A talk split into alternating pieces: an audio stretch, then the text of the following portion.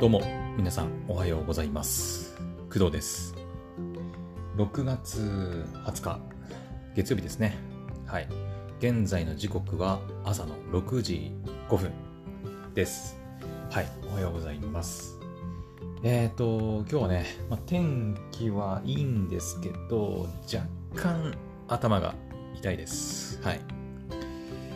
えっ、ー、とですね私ね結構その天気の特に低気圧かな。気圧の変化なのか、低気圧なのかわからないんですけど、あの、天気が悪くなるとですね、結構頭が痛くなるんですけど、うん。なんか気圧症だったかななんか天気症だかなんだかって、なんか病気なのかななんかそういう、一応ね、名前もついてるらしいんだけど、うん。なのでね、あの、頭が痛いなぁと感じるときは大体天気が悪いですね。はい。なんかちょっとしたお天気センサーみたいな感じになってますけど、うん。なんかね、朝起きたら頭痛くて、いやなんか頭痛い、ね。昨日もちょっとね、午前中かな、頭痛かったんだけど、いや、頭痛いなと、今日の朝起きてね、思って、で、外ね、あの、まあ、毎朝出て、こう、ストレッチというか、体操したりね、してるんですけど、毎朝。で、今日も外出たら、あの、雨降った後みたいな感じになってて、うん。今はね、もう全然雨も止んでて、もうむしろ快晴みたいな。雲もあんまりないかなうん。って感じではあるんですけど、なんかどうやら夜中に雨が降ったっぽくて、なんかその影響かなと。うん。夜中にこう天気が悪くなって雨が降ったりしてでその間ねこう気圧がこう下がってその影響でこうなんか頭が痛くなったのかなと、うん、で今は多分ね徐々に天気が回復しつつあるんでおそらくここから先はまあ頭が痛くなることはないかなとは思うんだけど、今も若干、若干ね、うん、頭痛いですね。はい。って感じです。はい。今日の私は朝からちょっと頭が痛くて、ちょっと若干ね、テンション低いんですけど、まあ、若干とか、いつもね、テンション低めではあるんだけど、うん。まあ、頭が痛いという感じでございます。はい。で、えっ、ー、と、そうだね。あ、本題に入る前にもう一つお知らせしておくと、えっ、ー、とですね、私ですね、YouTube の方にも、その、ポッドキャストの動画というか、はい、を上げているんですが、えっ、ー、と、ヘッドライナーっていうね、海外のサービスを利用して、その、ポッドキャストを動画化するサービスなんですけど、それを使って YouTube の方にアップしているんですが、昨日の配信がですね、うーん、まあ、不具合なのか、何のか何なのか分かんないんですけど、ほぼね、全自動でその、ポッドキャストのエピソードを公開したら自動的に YouTube に動画が公開されるっていうもうシステム化してるんですけど、うん。なんだけど、昨日のエピソードがですね、まだ配信されていないという状況になっております。はい。前もね、1回だけあったんだよね。うん。まあ、かれこれもう100以上はもう投稿してるかな ?YouTube にもね。うん。出してるんだけど、これまでにね、1回かな。で、今回で2回目の、まあ、不具合というか、うん、なんか、なんですけど、これはね、なんでかはわかんないんだよね。ヘッドライナー上ではね、えー、動画はもう作られていることになってるんですけど、うん、できてるんですよ。動画自体はね、できてるんですよね。昨日の Amazon タイムセールの話ね。できてるんだけど、YouTube の方にね、なぜかこうアップされないと。うん。一昨日のね、父の日の動画で止まってて、で、その後まあ、五島ブオのね、配信をちょっと土日やってたので、その動画がこうポンポンポンってこう入ってはいるんですけど、うん、なぜか Amazon タイムセールの話をした昨日の配信がね、投稿されていないという状況でございます。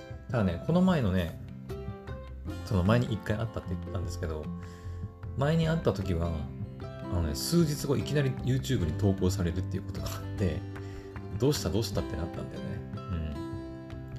うん。なんで急に投稿されたっていう感じなので、まあもしかしたらもう今回もね、数日すれば配信されるのだと思うんですけど、うん、だから急に YouTube にあの Amazon タイムセールの動画がね、投稿されるかもしれないんだけど、おそらくその時にはすでに Amazon のタイムセール終わってるんで うん。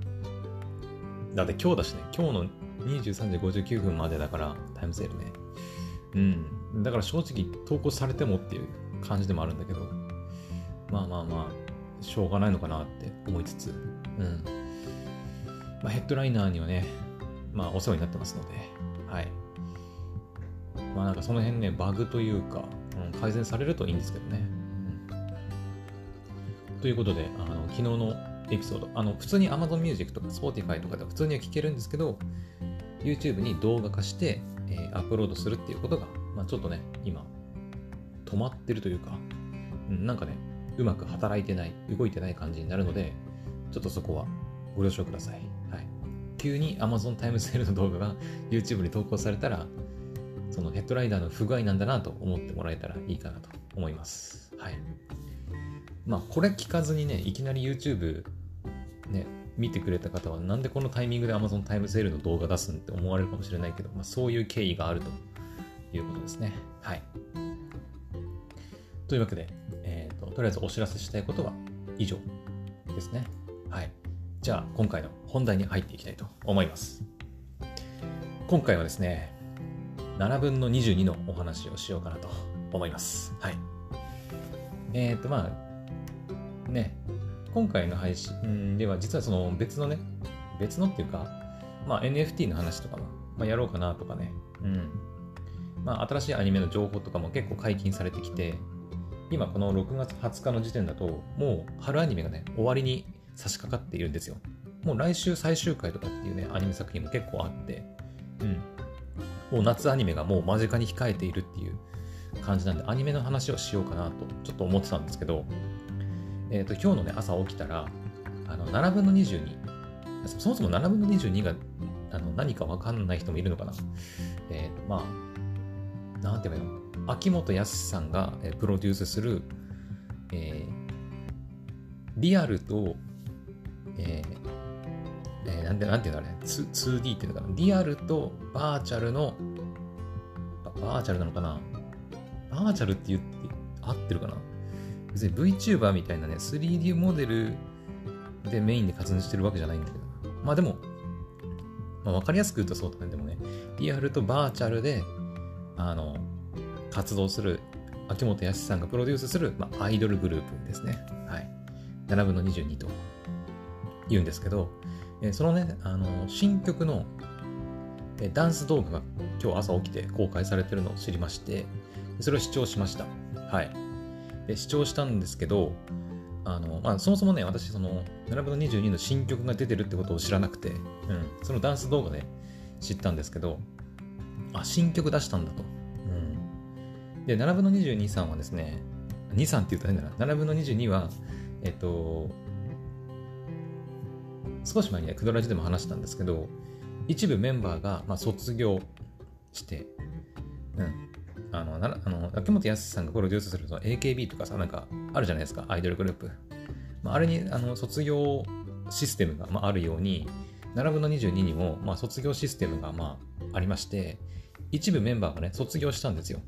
それまでずっと活動していたメンバーが、半分くらい卒業したのかなちょっとね、前の配信でいろいろ細かく見ているんですけど、えー何人ぐらいだったかな ?5 人ぐらいだったかな？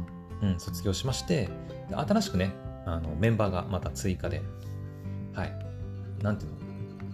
卒業と反対っていうと入学っていうのかな？入学とは言わないか。まあ、新メンバーがね、あの、何人だっけ ?8 人 ?9 人 ?8 人かな？ちょっと待ってね。えっ、ー、とね、せめて新メンバーぐらいは何人いるのか言ってな。えっ、と、待てよ。何人何 ?2022 年の8名ですね。新メンバーが8名追加されて、まあ、新たなね、7分の22として、まあ、スタートを切ったわけですが、その新メンバーを交えた新7分の22で、2としての、えー新曲っていうのが、えー結構最近かな。えっ、とね、新曲自体が出たのは、えーニュース見ればわかんのかな。えっ、とね、6月19日だか昨日出たばっかなのかな、これね。いや、まあ、9、えっ、ー、とね、9枚目のシングルっぽいんだけど、6月15日、結構最近だね。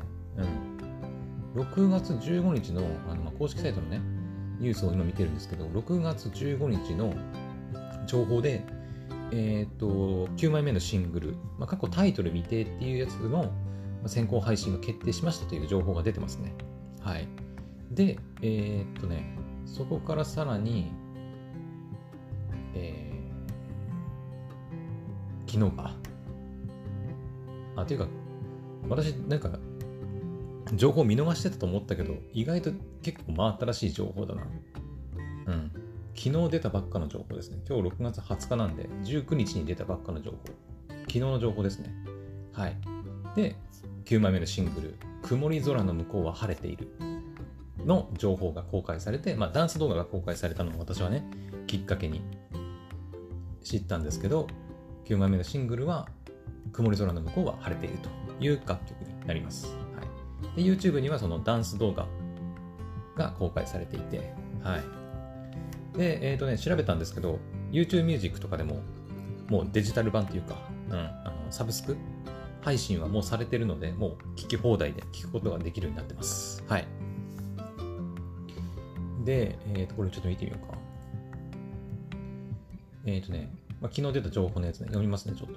えっ、ー、と、7月27日の発、7日水曜日発売なんですよね、CD 自体は。はい。で、7分の22、9枚目のシングルタイ逆か。ちょっと待って。下が回ってない。7分の22の9枚目のシングル楽曲タイトルが「曇り空の向こうは晴れている」に決定しましたと。で合わせて堀口由紀子さんによる書き下ろしの CD ジャケットイラストも解禁。今作のジャケットは新メンバーのキャラクターも含めて堀口由紀子さんが手掛ける初めての統一デザインのイラスト。そして晴れた日のベンチ、蛍光灯再生計画、気の抜けたサイダーの3ユニットにそれぞれ新メンバーが加わりました。あ、これはですね、あの、まあ、一応知らない方に言っておくと、7分の22の中には、え、ー、と、まあ、全体、メンバー全体としては7分の22っていう、まあ、グループなんですけど、そこから、あの、3つのあのグループに分かれて、えー、晴れた日のベンチ、蛍光灯再生計画、気の抜けたサイダーっていうね、3つの、まあ、ユニットに分かれているっていう感じです。はい。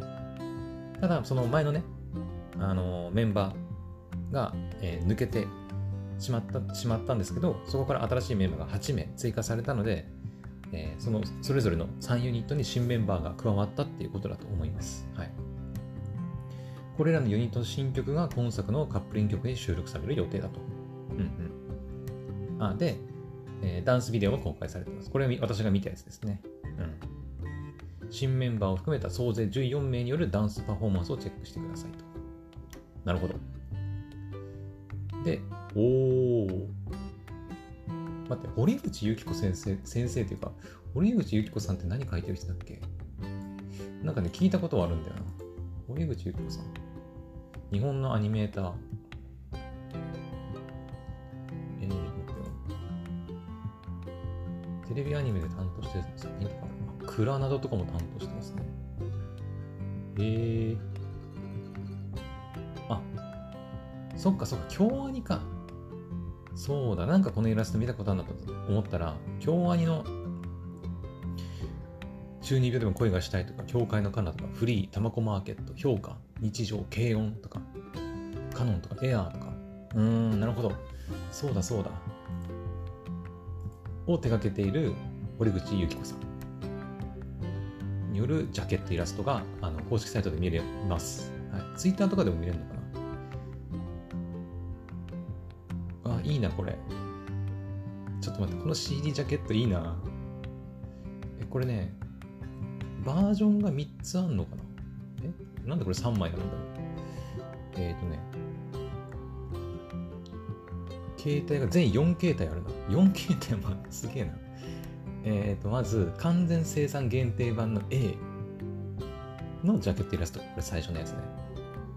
まあ、ちょっとこの後話しますけど、あの、新メンバーのキャラクターももう決まったんですよね。そう、私知らなかったんだけど。うん。ちょっとこの後お話します。はい。新メンバーももうキャラクター化されてます。はい。で、2枚目が完全生産限定版 B の方ですね。うん。い、いな。で、3枚目が初回生産限定版。あ、A とか B がつかないやつかなほう。CD、ブルーレイメイキングツアー。なるほど、なるほど。いや、堀口さんの描くイラストいいっすね。で、これが通常版か。あ、通常版は、あ、3つのジャケットが全部集まったようなジャケットなんだ。へえ、なるほどね。え、なんかでも、あれだね。限定版の方が、まあ、それぞれの各ユニットのイラストになってると思うんだけど、通常版の方が全部のもう集合版みたいな感じなのね。えー、なるほど、なるほど。そうそう、ユニットメンバー、ちょっとユニットメンバーちょっとこの後話すか。えっ、ー、とね、どうしようかな。そうそう、あのね、ちょっと情報が多すぎて、ちょっとついていけてないいけてないんだけど、まだ。うん。ちょっと若干興奮してるんだけど、え、キャラクター決まったのっていうね。そうそうそう。ちなみにね、あの、曇り空の向こう晴れている聞いたんですけど、あの、めちゃくちゃいい、いい曲ですね。好きです。はい。もちろんそのね、やっぱ、なんだろう、音楽ってさ、やっぱ好きなアーティストいて、新曲出ましたって言って聞いてみたけど、なんかいまいちピンとこないっていう場合もあったりすると思うんだけど、今回のね、7分の22の曇り空の向こうは晴れている、あの、個人的に結構好きですね。うん。はい。おすすめです。まあ、さっきも言いましたが、YouTube Music とか、多分他のサブスクの Spotify とか、Amazon Music とかでも聴けるのかなうん。各配信サイトで聴けるようになってますので、ぜひ聴いてみてください。めちゃくちゃおすすめです。はい。まあ、ついでに言うと、公式サイトのね、この CD ジャケットとかね、見るとね、ちょっとこう、なんかこうテンション上がりますね。うん。ユニット決まったんだ。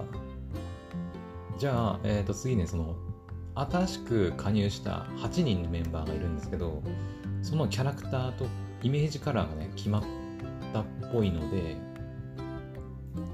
だよね、えっ、ー、とね、えっ、ー、と、アバウトじゃなくてニュースか。ニュースで見て、これか、新メンバーのイメージカラーユニット解禁か。これだ、これ。なるほど。カラー一覧。既存のメンバーに関してはね、別にわざわざ話す必要はないかなと思うんですけど、ちょっと新しいメンバーについてちょっと見ていこうかなと思います。はい。まず1人目が、えっ、ー、とね、一ノ瀬蛍ちゃん。紫髪のロングの女の子ですね。で、これデザインしたのがね、あの小山博和先生。タイプムーンのフェイトグランドオーダーとか魔法使いの夜を手掛けている方ですね。すごいよね 紫髪で、ロングで、フェイトのキャラっていうと、もうあの、えっ、ー、と、名前が、えっ、ー、とさ、フェイトのさ、なんだっけ、やばい。あの、映画のやつ。やばい、名前が出てこない。名前が。なんだっけ、名前、名前。えー、っと、やべ、なんで出てこないんだ？ちょっと待って。フェイト。ステイナイトのさ、えー、っと、ヘブンズフィールの、あれ？ちょっと、なんで？ヘブンズフィールの、待って、キャラクター、キャラクター。ちょっと待って、名前が出てこない。後輩よ、後輩。えー、っと、さくらだ、さくら。そう、さくら。さくら、さくら。さくらのね、イメージが、だいぶあるんですけど、的尾さくらね、そうそうそうそう。そう、パッて今一瞬、今見たときに、桜じゃねって思ったんだけど、まあ、ちょっと桜に似てますね。プロフィール、細かいプロフィールはまだね、公開されてないみたいなんですけど、とりあえず、キャラクターのまあ、デザインというか、イメージはもう公開されてますので、はいで、これをボイスアクター、まあ、声優を担当するのが、えー、四条ルナさんそう、四条ルナさんが担当すると。あの声優さんに関しては前回の7分の22の配信をした時に新メンバーの、ね、紹介というか軽くね見てお話ししていますので確かね大型血液型大型の人がめちゃくちゃ多いっていう話したような気がする。うん。そう血液型ね確か8分の6ぐらいはね血液型大型なんだよね。うん。そう何かすなんかすごいね因縁めいたものを感じるんだけどなんでこんなに大型多いんだっていうまあどうでもいいんだけどねはい1人目はまず一ノ瀬蛍ちゃんでしたはい次えー、折原すみかちゃん。はい。えっ、ー、とね、デザイン担当はね、岸田メル先生。はい。えー、ロロナのアトリエ、アーランドの錬金術師、花咲いろはを手掛けている先生ですね。はい。この子はね、なんだろう。まあ、岸田メル先生のね、もうイラストの感じはめちゃくちゃ出てるんだけど、優等生ちょっとなんか発光美人というのかな。なんかちょっと病弱感あるような、うん、病弱っていうと言葉悪いかもしれないけどなんかこうななんだろう。さーって消えていってしまいそうなちょっとこう儚い感じがねあるキャラクターですね。うん声優さんは、えー、椎名なんだっけ名前ごめんねさつきさん椎名さつきさんが担当するといいっすね。はい。じゃあ次行きましょうか。ちょっとバンバン行かないとね、ちょっとまた長くなるんでね。えー、次、3人目。えー、桐生東子ちゃん。はい。お、ゆうげん先生じゃん。ゆうげん先生。ゆうげん先生はですね、まあ、私が絶賛ゲーム配信やってます、ヘブン・バーンズ・レッドのキャラクターを手掛けている方ですね。はい。あとはソフィーとかフィリス、リリースール、スールのアトリエを、担当されてる方ですね、有限先生。はい。緑髪のね、あの、なんていうの？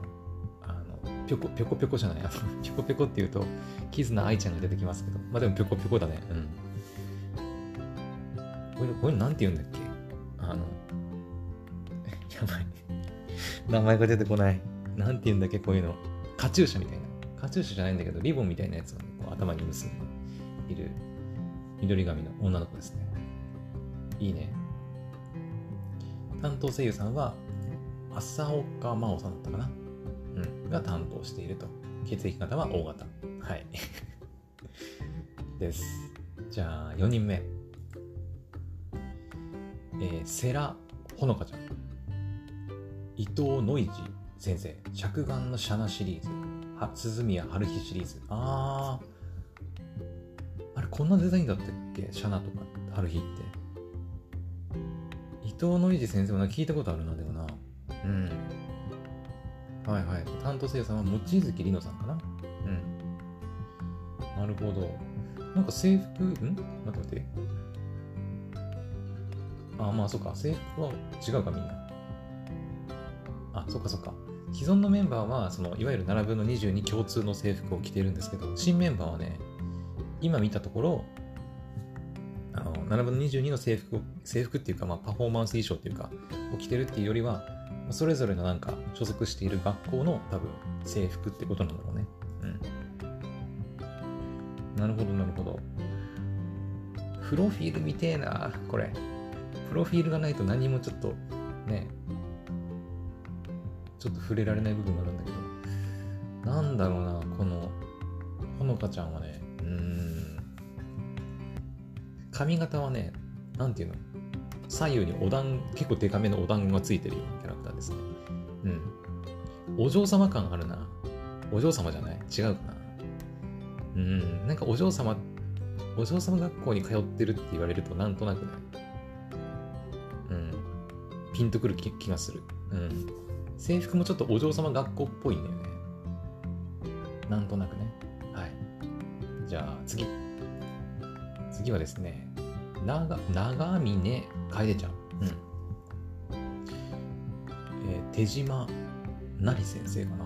音声合成ソフト、小春立花のキャラクターデザイン。え、これ誰だろう？初めて聞いた。ちょっと待って。手手島なりさん。待って、手島手島なり手島なりさん。えっ、ー、と、ツイッターがありますね。ツイッター見ればわかるかな？ほうほうほうほう。えー、っと、待てよ。手島なりさん。さっきホロライブって出てたんだけど、なんかホロライブの誰かのキャラクターデザインも担当されてる方なのかな？へえ。初めて見たかも。ツイッターフォローしとこう。はい。私はね、可愛いイラストを描いてるね、ツイッターアカウントめちゃくちゃフォローしてますので。はい。江島成先生ですね。音声合成ソフト、小春立かな、うん、のキャラクターデザインも手掛けている先生です。この子はね、多分ね、めっちゃちっちゃいね。多分。多分だけど。うん。まあ、キャラクターデザインでは、ちょっと身長はね、ちょっとプロフィールに書いてないんで、まだね、わかんないですけど、結構ちっちゃい女の子じゃないかな。いや、待ってよ、この子もお嬢様感あるな。難しいな。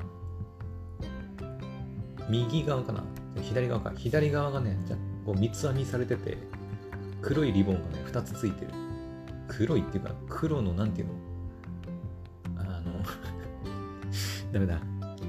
あのそのデザインとか衣装とか服のファッションファッションのね、知識がないから言葉の説明のしようがないんだけど、チェックっていうのかなチェックのね、黒のチェックのリボンが2つついてる女の子ですね。はい。いや、ほんとどれも可愛いな、でも本当に。あ、声優さんはね、清井美奈さんかな？が担当されてますね。はい。いや、どれもいいですね。次、西浦空ちゃん。高橋咲先生。ワンダイクプライオリティ。はいはいはいはい。高橋咲さんっていう名前はちょっと、ちょっとあんまりご存じないんで、存じ上げないんですけど、ワンダイクプライオリティは、はい。全部見ましたよ。確かにそう言われると、ワンダイクプライオリティ味ありますね。うん。声優さんはね、相川奈緒さんかな。うん。はいはい。確かにワンダイプライオリティ味がありますね。スニーカー履いてる。今までのキャラクターってどうだったっけ？みんな制服で、大体なんか、あの革靴じゃない、なんていうの？ロ、ロ、ロ、ロ、ローファーだっけ？なんだっけ？っていうんだっけ？を履いっ、ぽいのを履いてるんですが、あ、違うわ。長峰楓ちゃんは、ブーツみたいなの履いてる。うん。しかも長峰楓ちゃん、なんか、あの、もう、もう今履いてる女子高生はいないと思うんだけど、なんて言うんだっけ、ああいうの。あの、長い、長い靴下みたいなやつをさ、だらっと履くやつな、あの、それこそ私が学生時代とかによくギャルが履いてた、流行ってた、なんつうんだっけ、ああいうの。ルーズソックスだ。そう、ルーズソックスみたいなね、ちょっとね、履き方してますね、カエレちゃんね。で、えー、西浦空ちゃんは、あの、黄色いね、スニーカーを履いてて、なんかちょっと活発なイメージありますね。うん。いや、早くね、本当にあの、プロフィールを早く、早く見せてくれ、プロフィールを。プロフィールが公開されたらまたお話ししようかなと思いますけどね。はい、とりあえず今回は、ま、見た目、ビジュアルとイメージカラーとか公開されたっていうことなので、ちょっとそこだけね、見ていきたいと思います。はい。青かな、でもテーマカラーはね。じゃあ次。氷室かな？氷室みずきちゃん。えー、キャラクターデザインのね、渡辺明夫先生。物語シリーズ。はい。打ち上げ花火下から見るか横から見るかと手掛けてる先生ですね。はい。担当声優は、月城、なんだっけ？読み方。月城エマさんが担当すると。うん。この子も結構なんか活発そうなデザインですね。うん。しかも、しかもだって膝にあの絆創膏貼ってますからね ちょっとやんちゃっぽいのかな。うん。髪型もなんかこう、ショートで。うん。うん。靴はね、なんだろうこれ。ブブーツなのかな？ブーツにね、それこそ黒のリボンがね、それぞれついてますね。でしかも、右と左でソックスが違うっていう。うーん。やんちゃ感がすごいな。うん。やんちゃ感がすごい。可愛いところは可愛いんだけど、膝に絆創膏だったり、まあ、ソックスがね、左右違ったりして、ちょっとやんちゃ感ありますね。はい。姫野瑞希ちゃんでした。じゃあ次。八神とわちゃん。えー、あ、なるほど。八神とわちゃんのキャラクターデザインは堀口由紀子先生が担当していると。まあ、さっき言った軽音とかたまこマーケットとか、まあ、京アニのあのアニメーターを手が、うん、アニメーターをやっている方ですかね。はい。で、えー、担当声優は天谷音さんかな？うん。が担当していると。なるほどね。ああ、でも確かになんかまあでもさ、やっぱ、キャラデザがさ、そのやっぱね、それぞれ違うから、その人の色というか個性出ますよね。うん。八神とわちゃんは、髪の毛長いんだけど、あの、三つ編みっていうのかなうん。で、結んでるっていう感じですね。うん。なんかやっぱたまこ、たまこマーケットのイメージというか、たまこのね、ちょっとちょっと想起させてしまいますけど。うん。かわいいっすね。なるほど、なるほど。これで全部で8名か。うん。はい。そうだな。個人的にはね、どれが一、誰が一番好きかな。まあ、まだね、プロフィールが全然公開されてないので、とりあえず、まあ、ビジュアルだけの判断にはなっちゃうけど、そうだな。個人的にはねいや厳しい厳しいっていうかあれだな。えどうしようかな。じゃあ一人だけ選ぶとしたらね。一人だけ選ぶとしたら。一人だけ選ぶんだったらいや待って二人選んでいい？二人 二人 二人選ぶんだったらえっ、ー、とね、一ノ瀬蛍ちゃんと、あの、紫髪のね、はい、あの、フェイトの小山博和先生が手掛けている一ノ瀬蛍ちゃんか、八神とわちゃんかな。うん。個人的なね、もうあの完全に趣味思考の話ですけど、うん。この2人が今んとこビジュアルだけ見ると、まあ、好きかなっていう感じはしますね。はい。ちなみにね、あの既存の先輩キャラクターの中で一番好きなのはね、今いるのは斎藤ニコルちゃん、滝川美優ちゃん、えー、立川彩香ちゃん、藤と、藤間さくらか。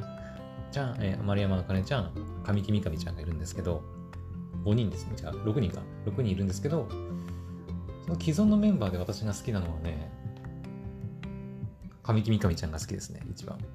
うん。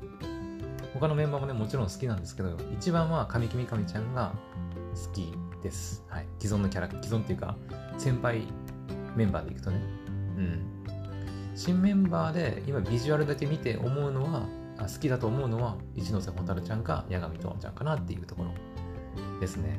うん。まあ、この辺はね、やっぱその、プロフィールだったりとか、ね、まあ、今後アニメがやるのかわかんないけど、ね、歌ってる感じとか、キャラクターのなんかその、イメージとかもあると思うんで、そういうのをこう、追っかけていって、やっぱこの子いいなって思うところもね、あるから、今はとりあえずそのビジュアルだけの 判断にはなっちゃうんですけど、うん。皆さんもね、公式サイトにあの、キャラクター情報載ってますんで、実際に見て、この子可愛いなとか、なんか推しのキャラクターがいればね、ぜひ教えてください。うん。どれもみんな可愛いんだけどね。はい。個人的な推しは、一ノ瀬蛍ちゃんと八神とわちゃんかなというところですね。はい。よし。で、最後にじゃあイメージカラーちょっと見ていきましょうか。イメージカラーね。えっ、と、メンバーのイメージカラーっていうのが、前の、そっか、既存のキャラクターもイメージカラーってあったんだね。あんまり意識したことなかったけど。うん。じゃあ全員言ってみましょうか。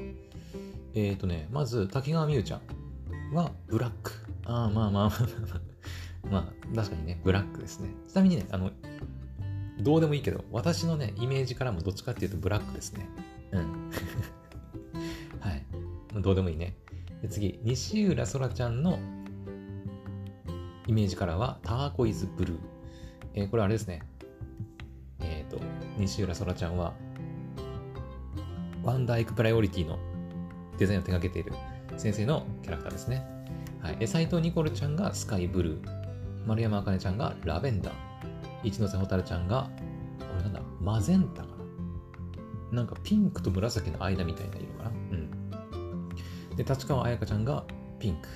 神木みかみちゃんがライトピンク。うん。で、えー、八神とわちゃんがワインレッド。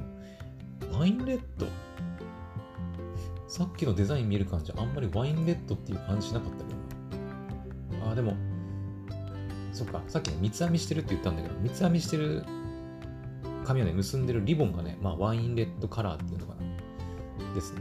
うんうん。次、えー、氷室みずきちゃんはルージュ。で、セラほのかちゃんはオレンジ。藤間さくらはレモンイエロー。えー、長峰楓ちゃんはライム。桐生東子ちゃんは、わ、なんだこれ、若竹色。えー、若い竹の色って書いてる。若竹色。なんか一人だけ、なんで漢字？なんか、かっこいい、その、なんか横文字のさ、名前なかったんかな？なんとかグリーンみたいな。ねなんだ、ヤング、ヤングバンブー グリーンみたいなさなんで一人だけ若竹色っていう、あれなんだろう。なるほど。で、最後、折原すみかちゃんはアクアマリン。おー、アクアマリンね。うん、なるほど。アクアマリンって聞くとね、私の大好きなアニメのね、アリアっていうね、作品があるんですけど、まあ、その中にね、アクアマリンっていう言葉が出てくるんですが、まあ、今日はちょっと話が長くなるんで、やめておきますけどね。なるほど。スミカちゃんはアクアマリンという感じですね。はい。で、えー、っと、そうだ、新メンバーのね、ユニットが決まったということで、えー、っとね、晴れた日のベンチのメンバーが、あちょっと待って。ちょっと待てよ。あ。え。待って、1、2、3、4、5。あ。え。待って待って。晴れた日のベンチに先輩メンバーいないんだね。えー、そうなんだ。びっくりだわ。大体なんかその、1人2人ぐらいはいるのかなって思ったけど、ってことは晴れた日のベンチってメンバー全員卒業しちゃったってことか？ねえあれ？もともと晴れた日のベンチって誰がいたっけ？あれ？晴れた日のベンチってもともと誰がいたんだ？ハンチャーハンか。あー、あ全員卒業してますね。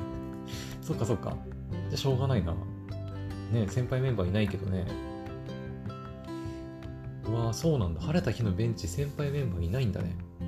うん、全員新メンバーで、えー、メンバーはね、5人いて、えー、桐生東子ちゃん、世良ほのかちゃん、長峰楓ちゃん、西浦空ちゃん、八神とわちゃんの5人になってますね。うん、で、えー、蛍光灯再生計画は先輩メンバーとして、えー、斉藤ニコルちゃん、立川彩香ちゃん、丸山あかねちゃんがいて、で、新メンバーが2人、一ノ瀬蛍ちゃんと氷室瑞希ちゃんが入っているっていう感じですね。うんうん。なるほど。で、気の抜けたサイダーは、えっ、ー、と、神木みかみちゃん、滝川美優ちゃん、藤間さくらちゃんが3人で確かやってた気がするんだけど、そこに、新メンバー1人が追加されて、折原すみかちゃんね、が入って4人でやるという感じだね。すごいな、バランスが。晴れた日のベンチは先輩がいなくて全員新メンバー。で、傾向と再生計画はまちょうどよく先輩3人、新メンバー2人っていう感じになってて、気の抜けたサイダーは逆に先輩が3人で、新メンバー1人っていうね。すみかちゃん大変だね。まあ、ある意味、ある意味大変かなと。まあでも気の抜けたサイダーはね、の3人はね、まあ、まあ中の人の話になっちゃうけど、まあなんかね、みんななんか優しいというか、イメージがありますので、まあまあまあまあ。うん。別にその、なんだろう、メンバー間仲が悪いとかそういうこと言ってるんじゃないんだけど、ね。だってよくよく考えてさ、あ例えば自分がなんか所属、新しく何かに所属しましたって言われて、じゃあユニットに分けますって言われて、先輩たちが、ね、3人ぐらいいて、そこに自分一人だけ入るってなったら、やっぱちょっとね、緊張するんじゃないかなって思うんだけど、うん。逆に晴れた日のベンチは全員新メンバーだからすごいやりやすいのかなって思ったりもするけどね。うん。そういった先輩に気を使う必要がないっていうね、意味で言うと、なんか、やりやすいのかなっていう気もしますけど。まあどうだろうね。まあだからいろいろそれぞれね、色があるから。うん、個性もあるしね。まあ、どんなね、曲歌ってくれるのかっていうのは楽しみですね。はい。というわけで、あの、ちょっとだいぶ長くなってしまいましたが、7分の22。ついにキャラクターのデザインと、そして新曲、イメージカラーとか、ユニットとか、もういろんな情報がね、もう公開されて、ちょっと私も、あの、まあ、嬉しいんだけど、ちょっともうてんやわんやっていう感じで、はい、ございます。いやーでも本当にこの新曲の曇り空の向こうは晴れているの、ジャケットいいですね。堀口由紀子先生が書いてるやつ。うん。めちゃくちゃ可愛い。あ、待って、これユニットごとじゃないんだ。違うね。これユニットじゃないね。そうだね。あの、最初さ、えー、っと、そのジャケットの話したじゃないですか、CD の。曇り空が曇り空の向こうは晴れているの。CD のジャケットの話をして4形態あるって話をしました。で123形態、まあ、限定版の初回生産。じゃ完全生産限定版か。とか初回生産限定版のジャケットはなんかユニットごとになってるなみたいなこと言ったんですけどこれユニットごとじゃないね。違いますね。特にユニットごとっていう感じじゃなくてえー、っとあ、完全生産限定版の A が4人いて、藤間さくら、滝川美優、えー、っと待って、キャラクターがまだね、ちょっと名前が覚えられてないんだけど、この子はね、多分、長峰楓ちゃんかな？長峰楓ちゃんと、八神とわちゃんですね。はいはい、なるほど。じゃあ全然ユニットごとじゃないんだ、これね。で、えー、完全生産限定版 B の方は、えー、っと、まず、斎藤ニコルちゃんでしょ？斎藤ニコルちゃんがいて、で、一ノ瀬蛍ちゃんがいて、桐生東子ちゃんがいて、西浦そろちゃんがいて、立川彩香ちゃんがいるという感じか。そうなんだね。なるほど。で、初回生産限定版。3枚目ですね。3枚目のやつは、えー、っと、神木みかみちゃんでしょ？で、丸山あかねちゃん。で、えー、っと、セラほのかちゃん。あれ？長峰楓ちゃんいる？あれ？ちょっと待って。違うわ。ちょっと待って待って。最初のやつ違ったかもしれん。あ、なるほど。この子が長峰楓ちゃんか。なるほど。と、えー、氷室瑞希ちゃんか。ごめんなさい、間違えました。一番最初の完全生産限定版の A の方にいる4人はですね、これ多分、折原すみかちゃんですね。うんうんうん。ちょっとデザインとだいぶ違ったから、一瞬ね、長峰楓ちゃんと間違ったんだけど、若干髪色が似てんだよね。うん。ごめんなさい、間違えました。1枚目の完全生産限定版 A に描かれてるキャラクターは、折原すみかちゃんと藤間さくら、滝川美優、そして八神とわちゃんですね。はいはいはい。なるほどね。ユニットごとではなかったか。でも CD オンリーの通常版を買えば全員がね、映ってるやつが買えるけど、あなんかこれはでもなんかコレクターしたくなるのわかるな。でもなんか全然ジャケットの雰囲気違うもんだって3つとも。うん。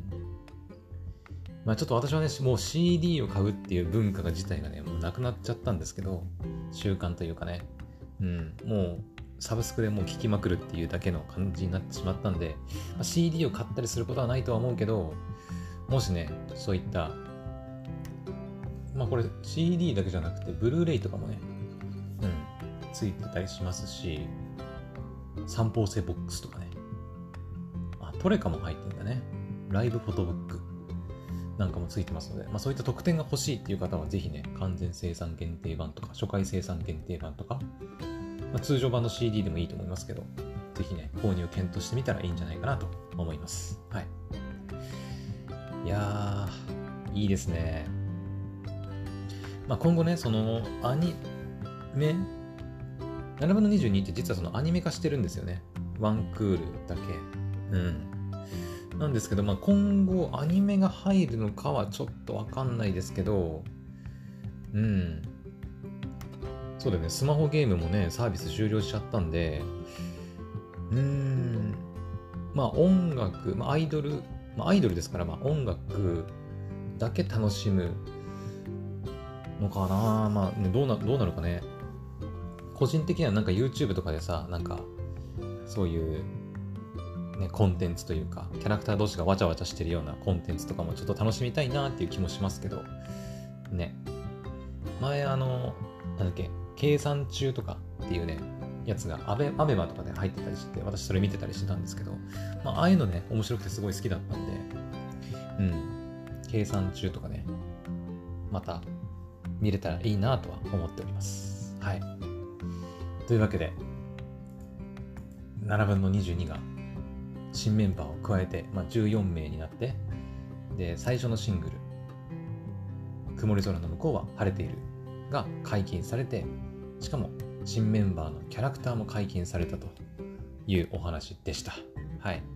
ぜひね、あの、皆さんの推しのメンバーも教えてくれると、あの、喜びます。私は、まあ、最後にももう一回言いますけど、私は一ノ瀬蛍ちゃんか八神とわちゃんが今のところは、まあ、ビジュアルだけでいくと、まあ、好きかなと。うん。